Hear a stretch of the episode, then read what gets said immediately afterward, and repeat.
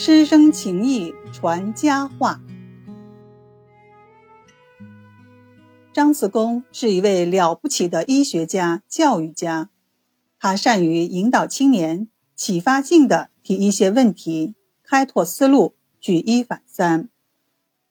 而当代国医大师朱良春在上海中国医学院学习时，就是张子公的学生。张次公看病时，那小小的诊室总是挤满了十多个学生。那时伤寒病多，病人经常高烧昏迷。有一次，张次公开出了一张方子——全真仪气汤。朱良春大吃一惊：伤寒病，人参、附子、熟地黄并用，医书上从未见过。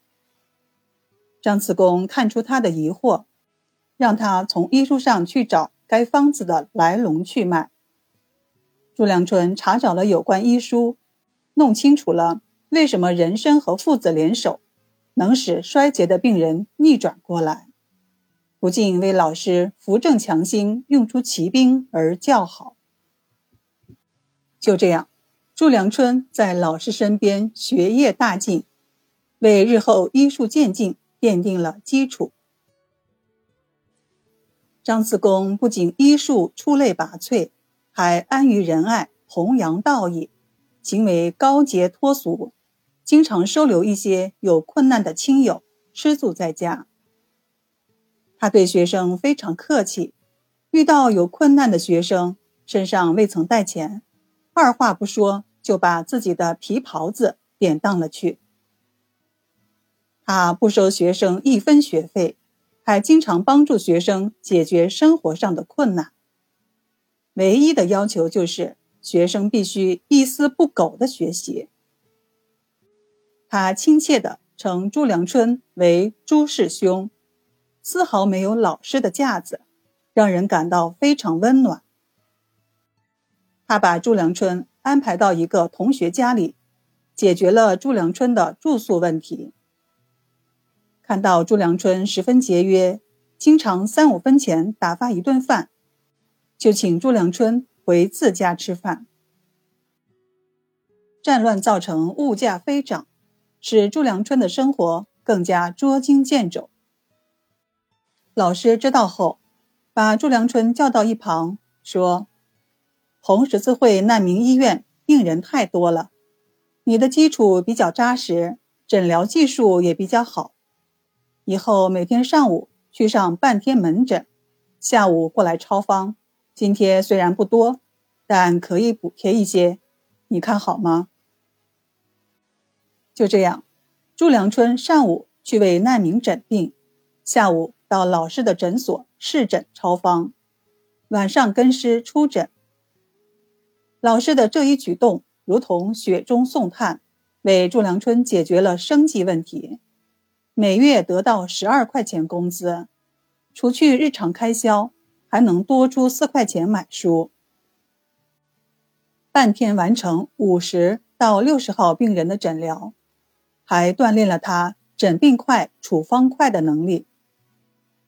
朱良春每次回忆这段往事，总是对恩师心存感激。在老师的带教下。朱良春深刻领悟了中医的博大精深，也学到了老师遣方用药的泼辣灵活。通过实践，他的医疗水平有了很大的提高，他的勤奋和悟性也赢得了老师的赞赏。一九三八年底，朱良春毕业，老师送给他一副条幅和一方寿山石印章。条幅是老师亲笔手写的，中国医学院校训：“发黄古意，融汇新知，赠梁春贤弟见之。”那枚印章上撰有：“儿女性情，英雄肝胆，神仙手眼，菩萨心肠。”共四句话，十六个字，告诫朱良春做医生的四个准则：第一。儿女性情，性情要温柔，对待病人要像对待自己的亲人一样温和温柔，体贴病人。第二，英雄肝胆，治病要有胆识，当用则用，该出手时就出手，该用大计就用大计，不要优柔寡断，错失良机。第三，神仙手眼，要明察秋毫，见微知著。看到细微的症状，就要预计到即将发生的情况，看得清，辨得明。第四，菩萨心肠，心地要善良，像菩萨一样慈悲。不但做医生这样，做人也应该这样。这个条幅和印章影响了朱良春一生，他一直视为珍宝，并依此做人治学。朱良春深得恩师的真传，行医为人求真务实。他牢记发黄古意、融会心志的教导，深研经典，旁通诸家，师古不泥，锐意进取，勤于实践，勇于创新。在遣方用药方面，继承了老师的特色，用药简练精当，灵活多变，剂量或轻或重，全由病情。并受老师的启发，擅长虫类药物的应用。此外，还培育了数以百计的弟子门人。从医近八十年，朱良春的学术影响遍及海内外。二零零九年，他被评为首届国医大师。朱良春对恩师的尊敬，绝不停留在表面上。而是踏踏实实的继承恩师的学术思想。他与恩师的学生亲属一起，多次举办次公先生的纪念活动。